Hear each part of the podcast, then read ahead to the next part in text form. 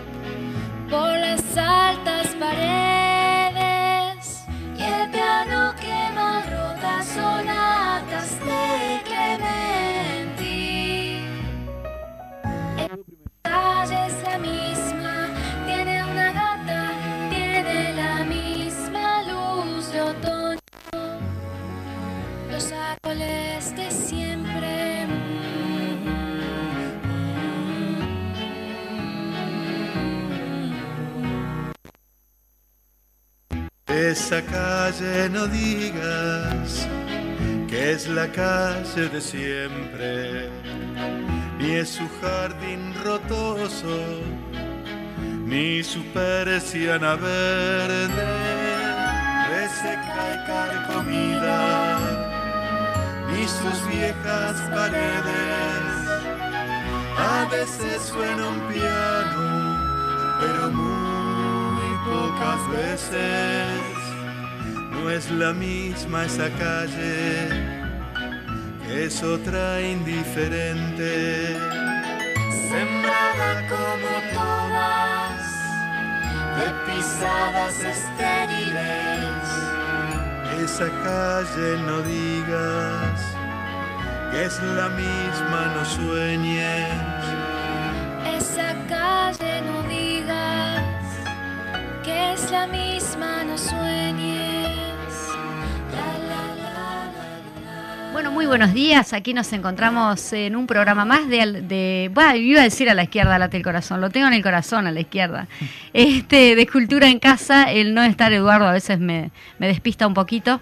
Eh, bueno, le damos la bienvenida a todas y todos. Eh, Eduardo se justifica. Como sabrán, los artistas viven de, su oficio o de su carrera en este caso. Así que nada, este, acaba de llegar del interior y me avisó, necesito dormir y con toda razón, este, que descanse tranquilo. De todas maneras, Eduardo, vamos a ver si podemos este, eh, complementar esa ausencia tuya y eh, vamos a pasar... Eh, para comenzar el programa de hoy, una canción que nos va a presentar justamente Eduardo para no olvidar la casa donde habitamos, esta América, este mundo, esta tierra, Latinoamérica, vamos a, escuchar ahora, eh, Calle 13, recordando este tema eh, bellísimo donde participan muchos artistas latinoamericanos.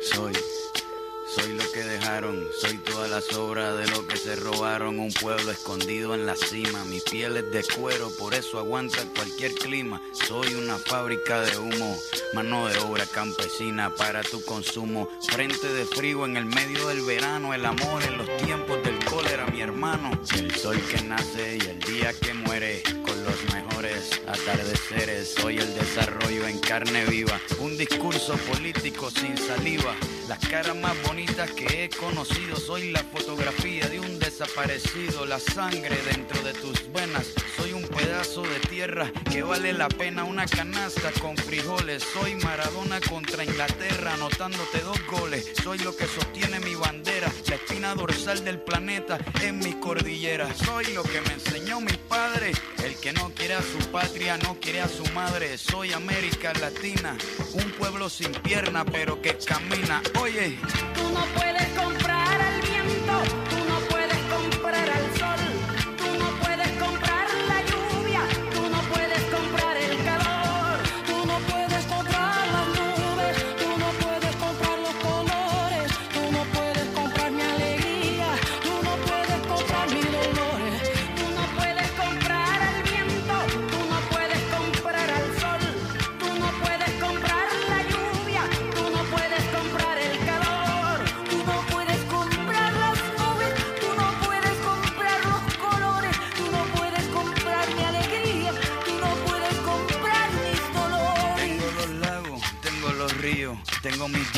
cuando me sonrío. La nieve que maquilla mis montañas. Tengo el sol que me seca y la lluvia que me baña. Un desierto embriagado con peyote. Un trago de pulque para cantar con los coyotes. Todo lo que necesito.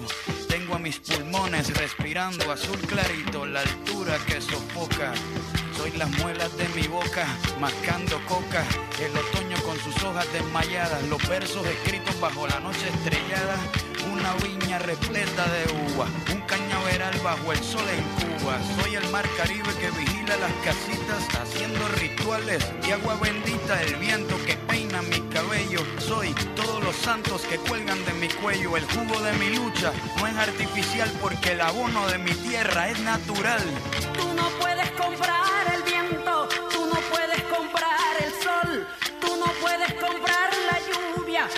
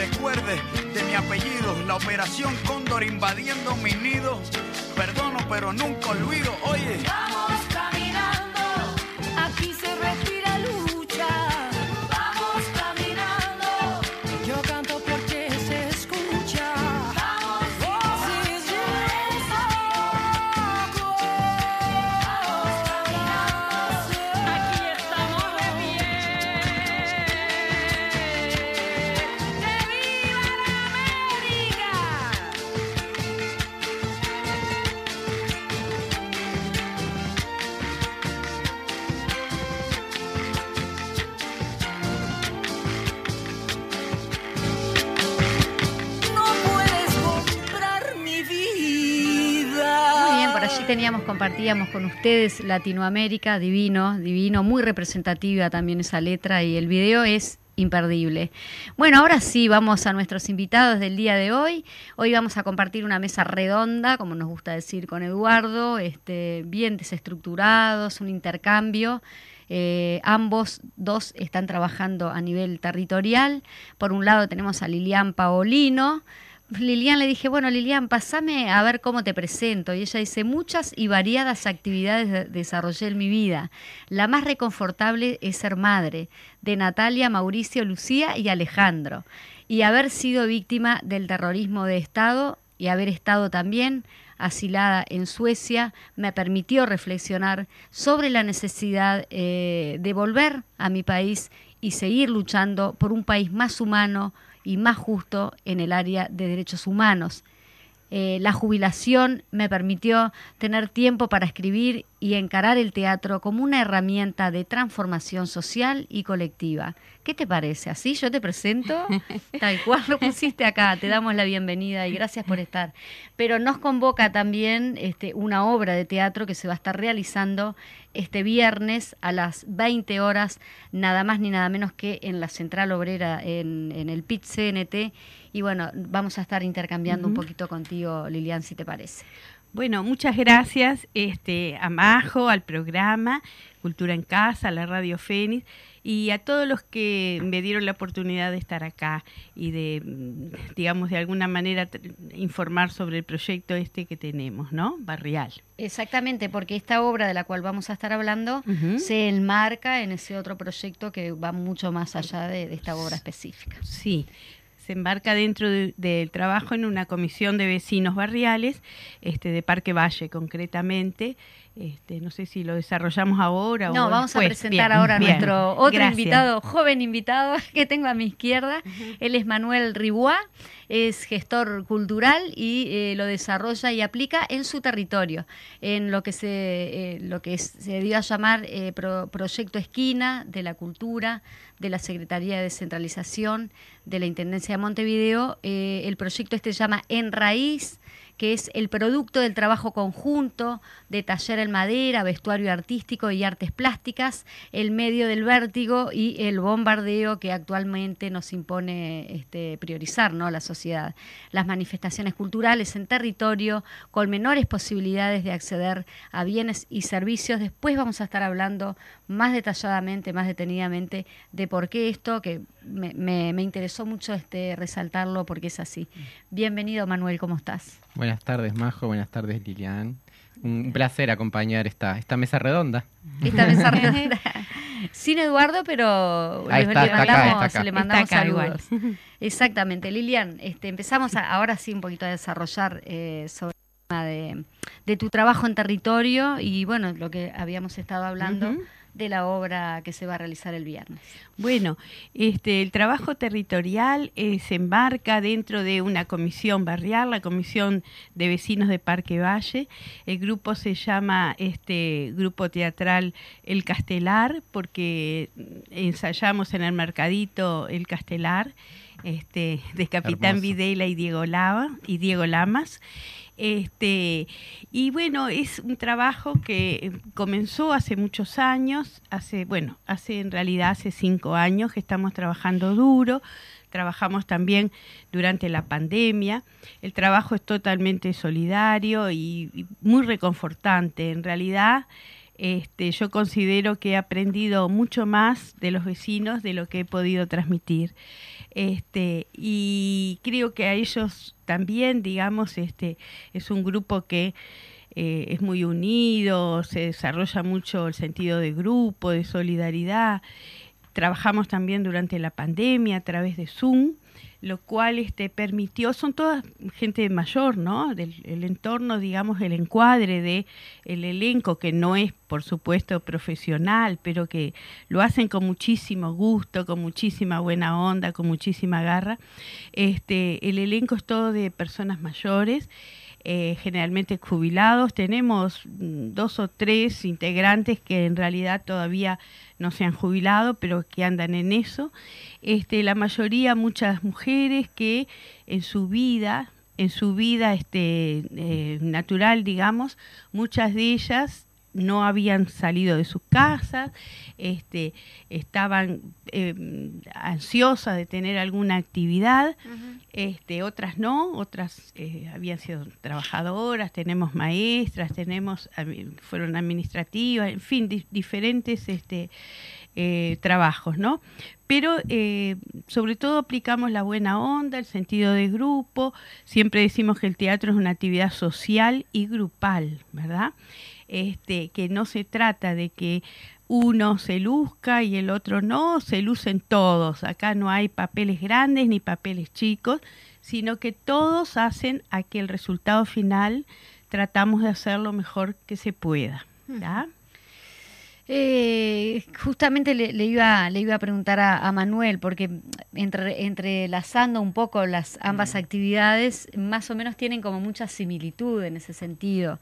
Y En Raíz es un programa o es proyecto, es un proyecto, ¿verdad, eh, Manuel? En raíz es, es el nombre de la muestra. Exacto. de la Ah, es el nombre de la Sí, de muestra. la muestra artística que actualmente está en el Museo Blanes hasta este domingo, que es el, el producto de este, todo este año de desarrollo de los talleres artísticos que tiene el programa Esquinas de la Cultura. Bien. Que de hecho, le- cuando mencionaba Liliana el Mercadito Castelar, Esquinas de la Cultura está trabajando en el Mercadito Sí, Castelar sí, con, de los- con algunos talleres específicamente. Y, y bueno, lo que se hizo para esta oportunidad fue eh, seleccionar algunos de, de esos productos, de esos talleres, porque realmente eh, Esquinas tiene cerca de 240 talleres artísticos distribuidos en todo Montevideo en los diferentes eh, barrios y es precisamente espacios culturales barriales. Algunos son espacios municipales y otros son eh, gestionados por vecinos.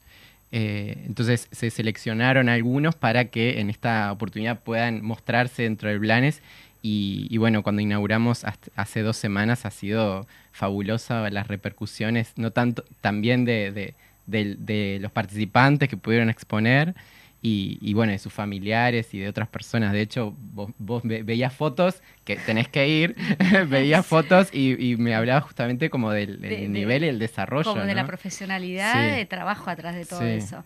Inclusive este, visualizando un poco, eh, pensando ¿no? en, lo, en un museo Blanes que eh, uno lo ve como cerrado a la posibilidad o solamente a la posibilidad de eh, esos artistas como muy renombrados. Entonces ver una exposición de estas características que justamente abarca al tema territorial, este, ¿qué, qué de más Bueno. o menos qué, mm, qué franja territorial cubre Lo- esta lo- exposición? La, la exposición, eh, actualmente hay talleres de tallado en madera que están funcionando en el Castillo de Arte Borda, o sea, en Colón, en el Parque de los Fogones, que es Sayago, Sayago Norte, ahí me pierdo un poco la ubicación.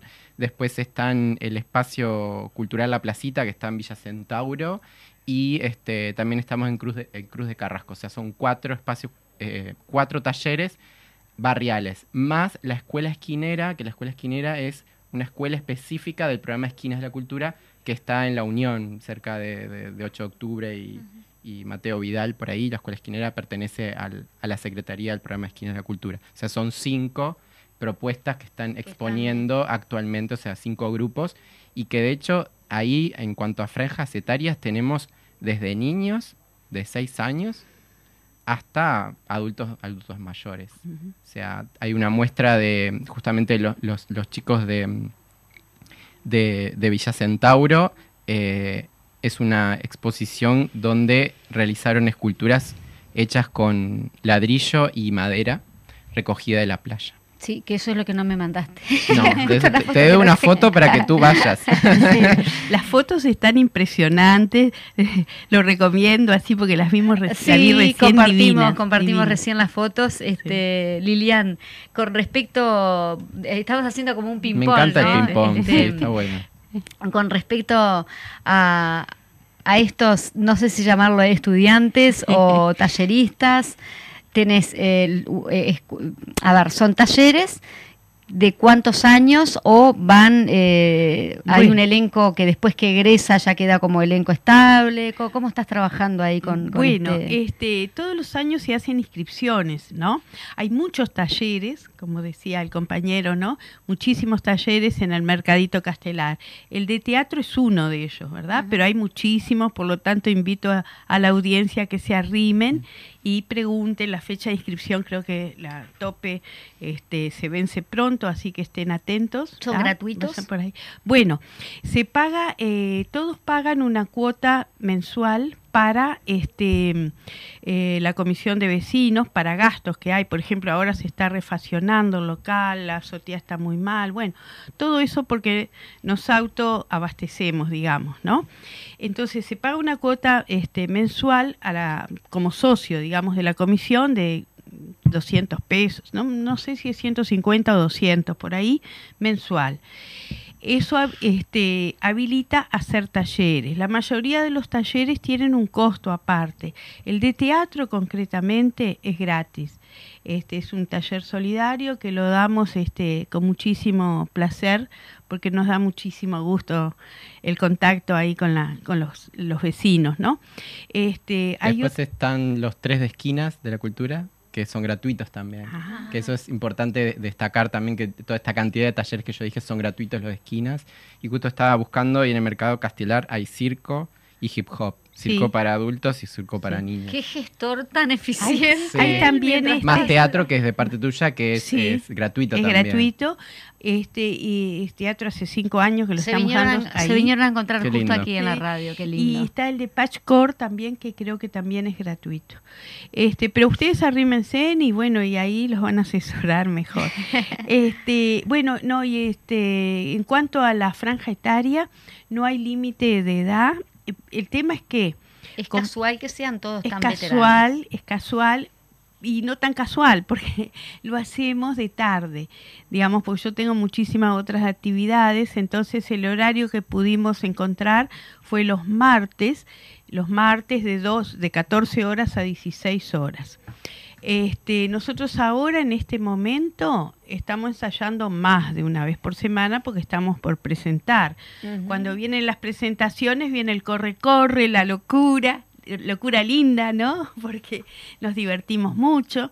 Este, que creo que eso es, la, es el objetivo final de esto, encontrarle un sentido alegre a la vida, ¿verdad? este, pero normalmente es una vez por semana. Eh, hemos representado varias, varias obras. Este, bueno, está además decir que agradecemos en pila a la Comisión de Vecinos de, Parque Valle. Este, eh, hemos presentado, por ejemplo, en La Candela, en el Teatro La Candela. Vamos a hacer una presentación prontito, el, domingo en La Candela, que después les cuento.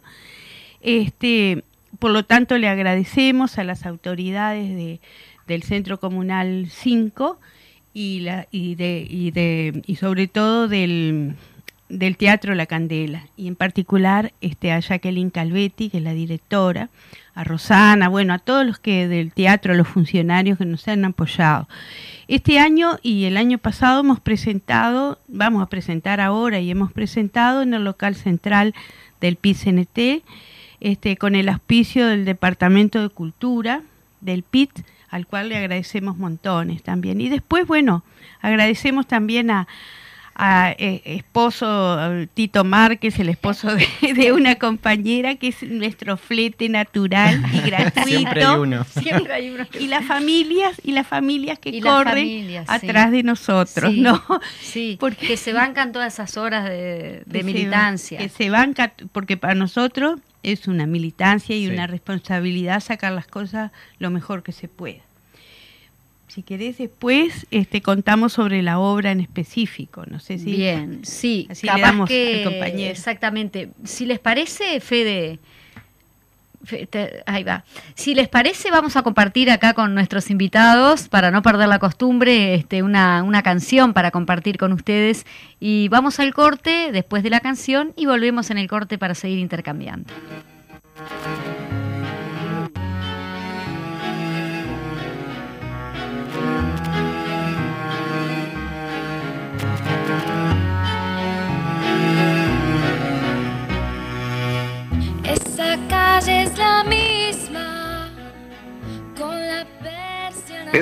Es un compositor de las Islas Canarias y quiero compartir con ustedes una, una canción muy conocida, él se llama Gente Sola.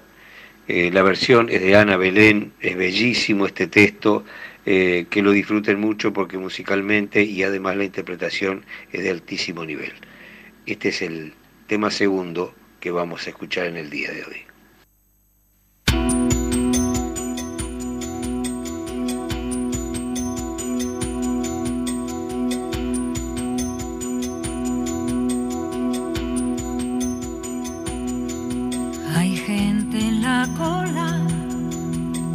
Los cines, gente que llora, gente que ríe, gente que sube, que baja de un coche, gente en el rastro y en los ascensores, gente en la guagua, en el metro, en la lluvia, en un árbol. Gente en la cuesta desnuda, vestida, cantando sombra con dudas, gente que añora y que ayuda, gente que vive a la moda, que viene y que va. Pero que sola está, pero que sola está. Hay gente que sueña abraza a otra gente, gente que reza y luego no entiende, gente durmiendo en el borde del río, gente en los parques, gente en los libros, gente esperando en los bancos de todas las plazas, gente que muere en el borde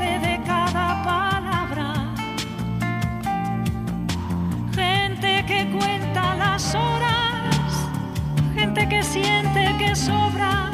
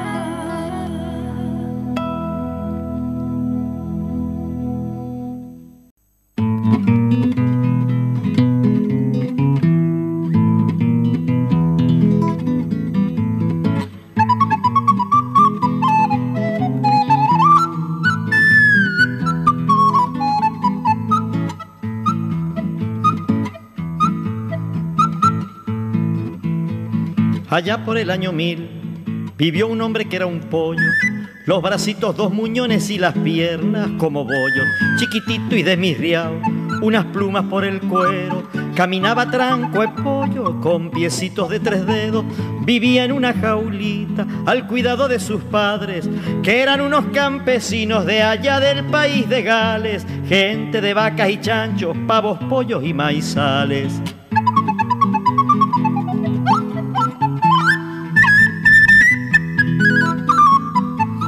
Obispo que pasó vio en ese hombre al pecado y lo escondió en un convento para mantenerlo alejado. Pero por casualidad, un mendicante piadoso se enteró de la existencia de aquel hombre que era un pollo y de inmediato salió a comentar por el pueblo tanto amor por la riqueza y el corazón tan pequeño. Así va a quedar la gente, es el hombre que seremos.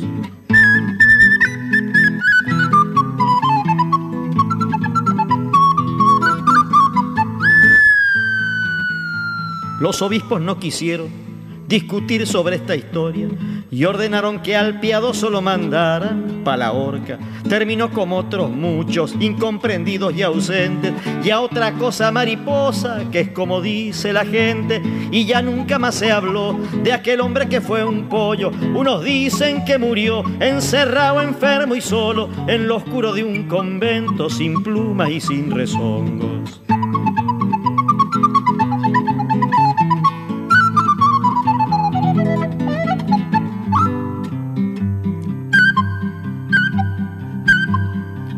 Hace poco apareció un versado historiador que anduvo estudiando el tema con paciencia y con rigor. Este es un caso testigo, dijo, para todos los que estudiamos. Un hombre pollo no es pollo, es pollo pero es humano. Y descifró unas palabras escritas por el piadoso antes de irse para la horca, tan incomprendido y solo. Y ahora les voy a contar lo que decía en el rollo.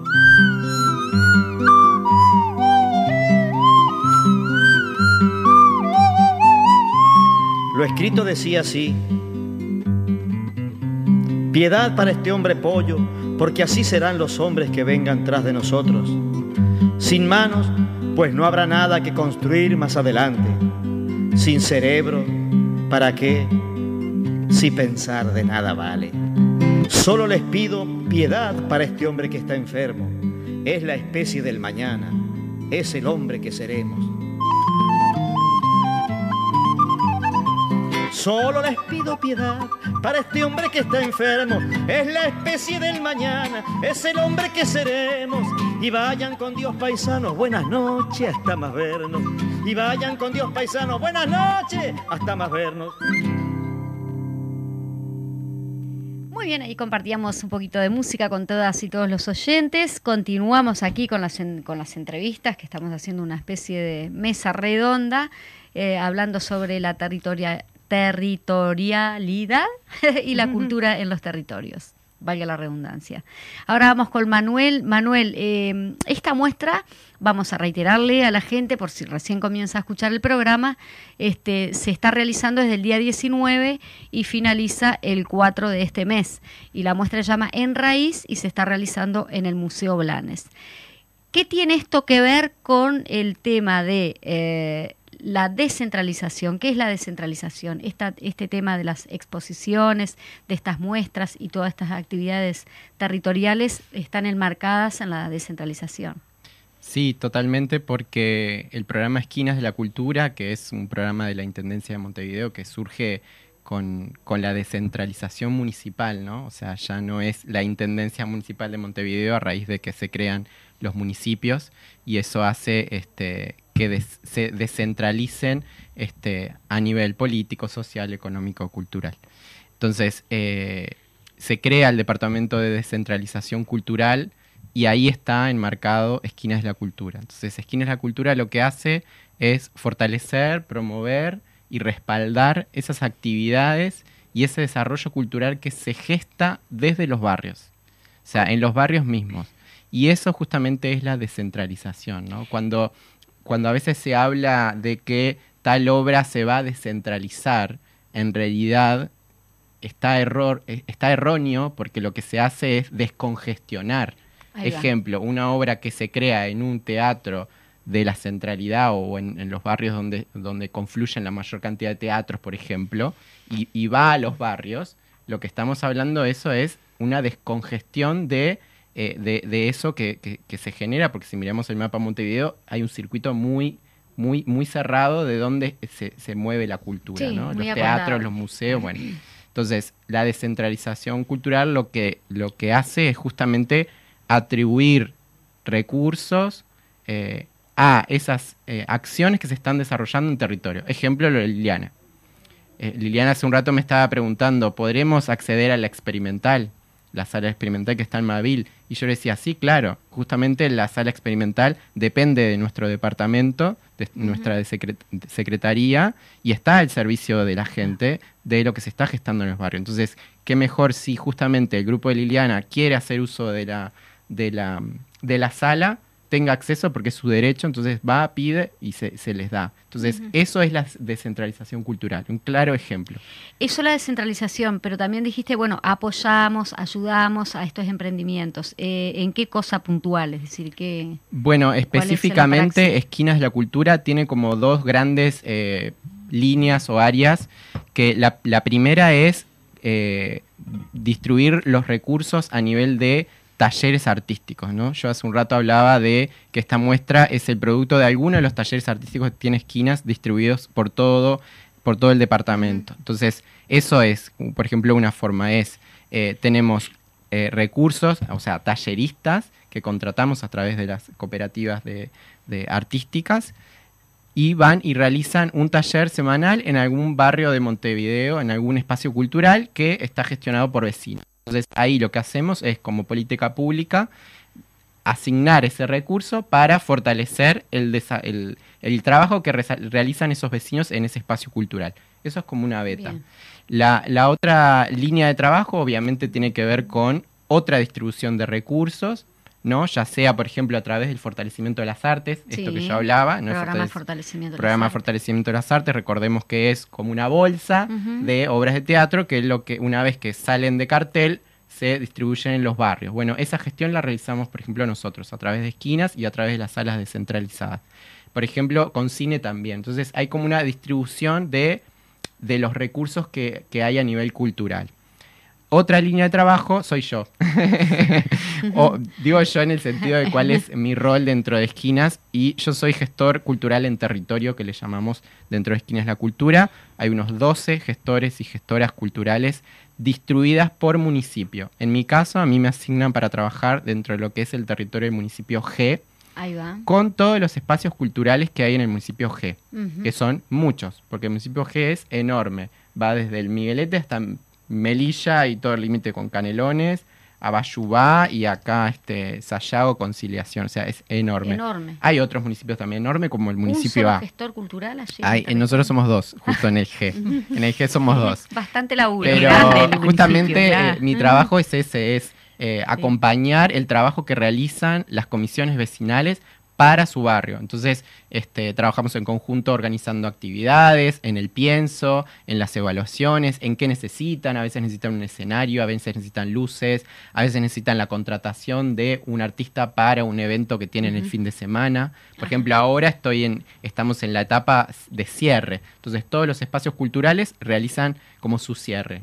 ¿No? sus actividades, bueno, entonces ahí estoy como más en la parte de la logística y en la ayuda del pienso, de en qué horario está qué horario, dónde va a ser, va a estar ubicado, eh, qué recursos necesitan, y eso es Que todo el año, todo el tiempo. eso, ¿no? sí. Para estas cosas que a veces se, como que se conforman espontáneamente, ¿no? En el barrio. Lilian, estábamos hablando de las obras tuyas, eh, también sos escritora y directora de teatro, y en ese sentido eh, mi pregunta es, bueno, al momento de eh, que, existen ¿no? los talleres de arte escénica o de arte escénico, este, van a, a tener que presentar ¿no? una obra a fin de año. Esa obra, ¿cómo, cómo la eligen? Este, ¿Quién escribe las obras de teatro?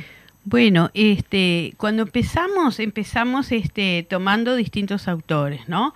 Damos en los talleres también teoría de teatro, algo de improvisación como herramienta de trabajo por si hay algún problema en la escena, ¿no? De olvido, de lo que fuera.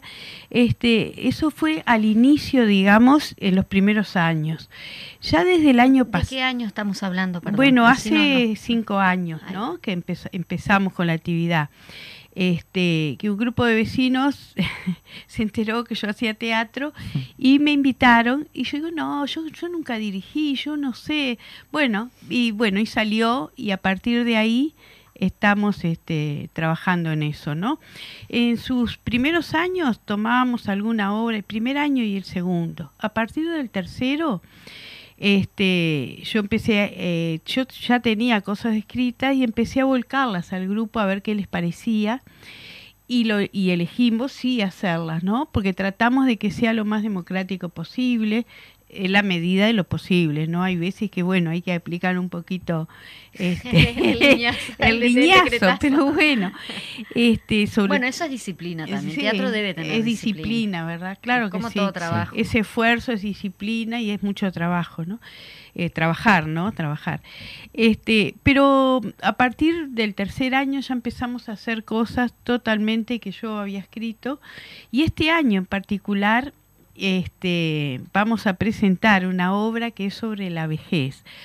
¿Por qué? Porque también, o sea, el, el elenco está formado por personas mayores que todos hemos vivido, yo también soy un adulto mayor, este, pero todos hemos vivido, tenemos vivencias atrás, ¿verdad? Yo a su vez también trabajo en derechos humanos relacionadas con víctimas de terrorismo de Estado, mayores que tienen problemas de salud no resueltos. Hemos eh, transitado eh, apoyando a esas personas en distintos, este, por distintos este, geriátricos, lugares de residencia y vemos, vimos muchos de los problemas que se dan ahí, las carencias, sobre todo cuando el Estado está ausente, ¿no? En esa, en la solución de esas situaciones. Entonces se me ocurrió hacer una obra relacionado con la vejez, pero tratando de tomar el lado jocoso de todo eso, porque Ujú. siempre la vida tiene, en su aspecto más negativo, si nosotros analizamos, tiene un aspecto que lo podemos tomar, un aspecto jocoso o más liviano, digamos. Eh, Pero también tiene muchos mensajes subliminares la obra.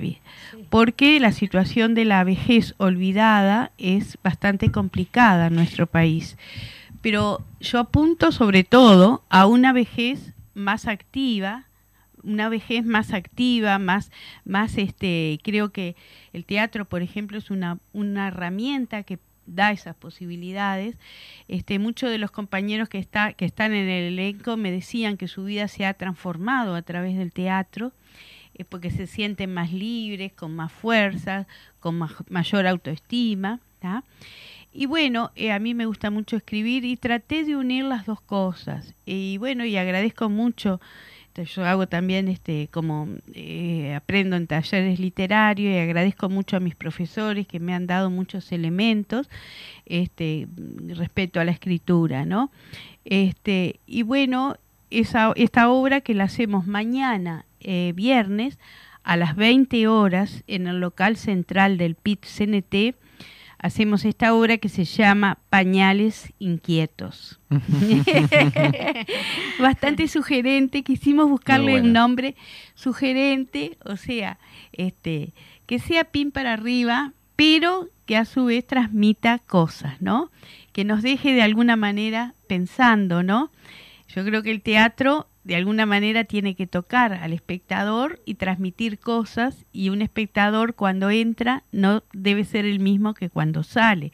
Algo tiene que, Tiene que quedar. Bueno, eh, eh, todas las manifestaciones transformación social. Artística, en realidad, De hecho, te estaba escuchando Liliani y quería como acotar algo haciendo un paralelismo con cuando se inauguró la, la muestra en raíz, este Alberto Rivero, co- el conocido como Coco Rivero, que es el director de, de la Secretaría de Descentralización, responsable de que tú estés acá Sí. en este momento. Le mandamos un saludo. Le mandamos. Saludos. Justo él hablaba de que eh, de, de sublimar ese mundo interior Mm, para que otras almas, otro ser político que está ahí observando esa obra, haga su apreciación.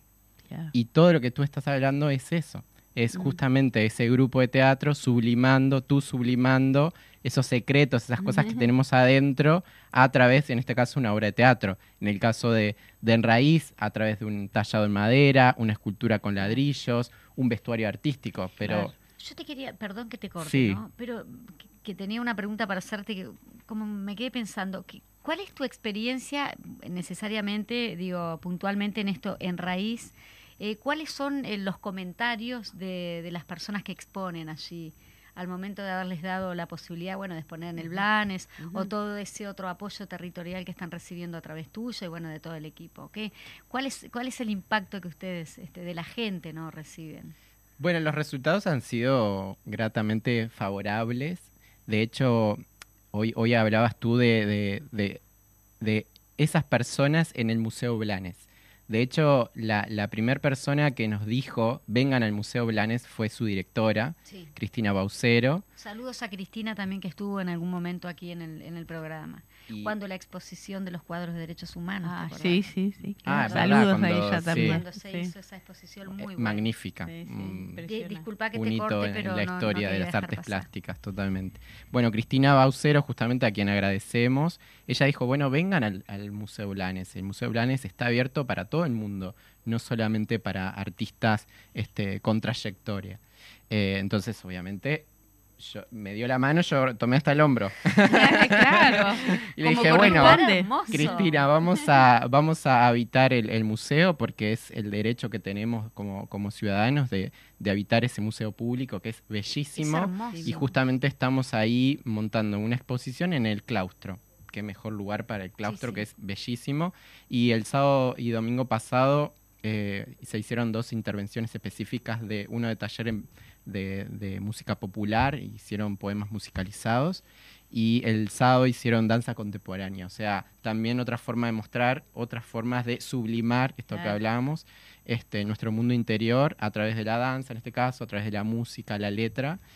Y bueno, las repercusiones han sido bellísimas, desde gente que no, no se imaginaba que su, su creación esté ahí en, en- en el museo, ¿no? Exponiéndolo con todo lo que implica una exposición, ¿no? La infraestructura, Claro. este, ¿no? Los estandartes, el pie de objeto, todo, ¿no? El, folleto que te traje ahora, o sea, ver su nombre, ver su nombre escrito en un pie de objeto. Eso es, es importantísimo para el desarrollo de la identidad de una persona y también el desarrollo de su obra. O sea, está diciendo este, mi obra es reconocible por un museo y obviamente es reconocible co- por, por otra persona que la está observando. Y obviamente, este, yo hace un rato te hablaba de, de niños que, que- que nunca se iban a imaginar si, que su obra iba a estar ahí. Entonces, eh, qué importante es justamente que estos espacios se abran para todo público. Así que gracias, ¿Hay buena Cristina. participación de público? Sí, ¿en el museo o en Sí. general? Eh, no, para esta, para esta este, exposición. en Sí, puntual. sí, sí, sí. Sí, de hecho, estamos hablando de que mm, obras de entallado en madera hay cerca de 40, más o menos, porque son unos 24 participantes que están exponiendo de tallar en madera, te estoy hablando específico, y algunos hicieron hasta 4 o 5 obras, por ejemplo. Bueno, acá dice de martes a domingo, de 12 a 18 horas se podrá estar eh, viendo la exposición hasta el día 4. Sí, eh, Eh, seguimos con, con Lilian. Lo que decía Manuel, digo, cómo en las distintas artes se da eso, porque es la esencia del arte, ¿no? Este, el reconocimiento al artista, digo, yo creo que a veces eh, que los artistas sean este, famosos es un tema muchas veces de oportunidad. Claro, hay talentos, hay trabajo, pero también es de oportunidad, porque cuán- yo siempre me pregunto cuántos artistas en distintas áreas quedan perdidos por no tener oportunidades, ¿no? Totalmente de Y es eso lo con que mucho queremos trabajo detrás, Con aún mucho- con mucho trabajo aún detrás. con mucho trabajo. Entonces, para un artista, por ejemplo, en, el- en cualquier área, como decía Manuel, pero en el teatro, ¿no? Ir a un teatro, ir a una sala, este, exponerse ahí, es- porque se expone la persona, se expone él mismo, ¿no? Digo, es su obra, ¿no? Su, su personaje, este, implica dar un salto importantísimo en su, en su carrera y en su vida también, en su vida particular. Eh, reafirma la autoestima, le da seguridad. Eh, gente que de repente, sobre todo, se daba mucho, se- yo lo vi mucho en señoras mayores, que siempre habían sido amas de casa, ¿no? Que nunca tuvieron la oportunidad eh, de salir afuera de su casa en, en, en actividad, en otro tipo de actividades, ¿no? Este, Y cómo se ven frente a un y público. se fren- ven frente a un público, se fortalece la Sí. persona, ¿no? Se siente más segura. Este, bueno, y ahí hay todo un trabajo también de equipo, de grupo, apoyando a los compañeros que eh, pasan por esa experiencia, muchas veces es la primera vez que pasan por esa experiencia. Y eso Y es lo lindo, ¿no? Está- Estaba hablando de oportunidades, este, justamente eh, se está trabajando con los talleres de tango de esquinas de la cultura, diferentes espacios, con la filarmónica y este 13, 14 y 15 van a- va- se va a hacer un espectáculo que se llama Baila con la filarmónica, ¿no? o sea, Ah, vecinos que van a los talleres de tango este, actuando con la filarmónica musicalizando. Entonces, el 13 de diciembre están en la sala Lazaroff, el 14 de diciembre en el Julia Arevalo, el 15 de diciembre en el Centro Cultural Arte- Artesano y esto es con entrada libre. Aprovecho a pasar un, un aviso porque me parece que está bueno en esto de hablar de, de las oportunidades y la, y, y- y la mezcla entre personas que están comenzando a sublimar su arte y otras Mm, que ya mm, tienen cierta mm. trayectoria. Sí, está muy bien. Igual lo vamos a reiterar este más adelante porque eh, es, es importante, interesante. Sí, Yo quería esta- Nos queda sí. unos minutitos, vamos a dar el Sí. cierre, no, tranquila, este, Lilian, tenemos tiempo, vamos a cerrar después con un, con un tema, pero sí, ¿cómo sería este cierre, Lilian? Bueno, quería reafirmar que todos podemos hacer teatro, que es un tema de oportunidades, que las hay, que hay que buscarlas. Eh, este es un ejemplo, el mercadito, pero hay muchos más, como decía Manuel.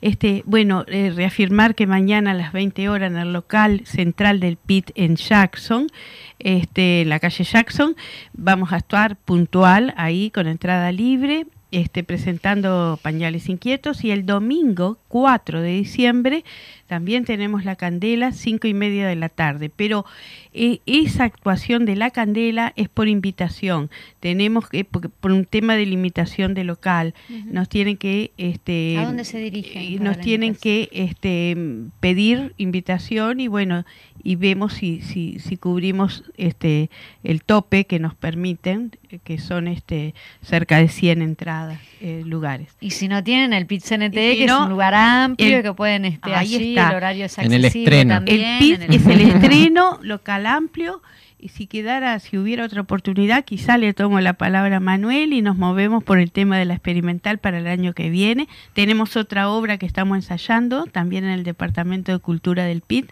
este, que es de Nacho Martínez, que la pensamos presentar el año que viene. Es otro tipo de obras que, bueno, después les vamos a avisar de eso. Más adelante. Más adelante. Muy bien, estamos finalizando. Yo les agradezco muchísimo, Manuel. No sé si quieres cerrar con algo, pero. Solamente quiero destacar un concepto que trae Liliana que tiene que ver con la militancia cultural. Me parece importante, así que la invitación es a quienes están escuchando que se acerquen a esos espacios culturales barriales y se sumen a esta militancia cultural. Muchas gracias por haber estado ambos. Este, gracias, un placer. Gracias. Bueno, un abrazo a Eduardo. Estamos eh, despidiéndonos de Cultura en Casa hasta el jueves que viene. Nos vamos escuchando al guitarrista norteamericano, guitarrista y pianista Ralph Towner, eh, conocido por formar parte del grupo Oregon, con una obra musical muy bella que se llama Nightfall, o sea, Catarata Nocturna.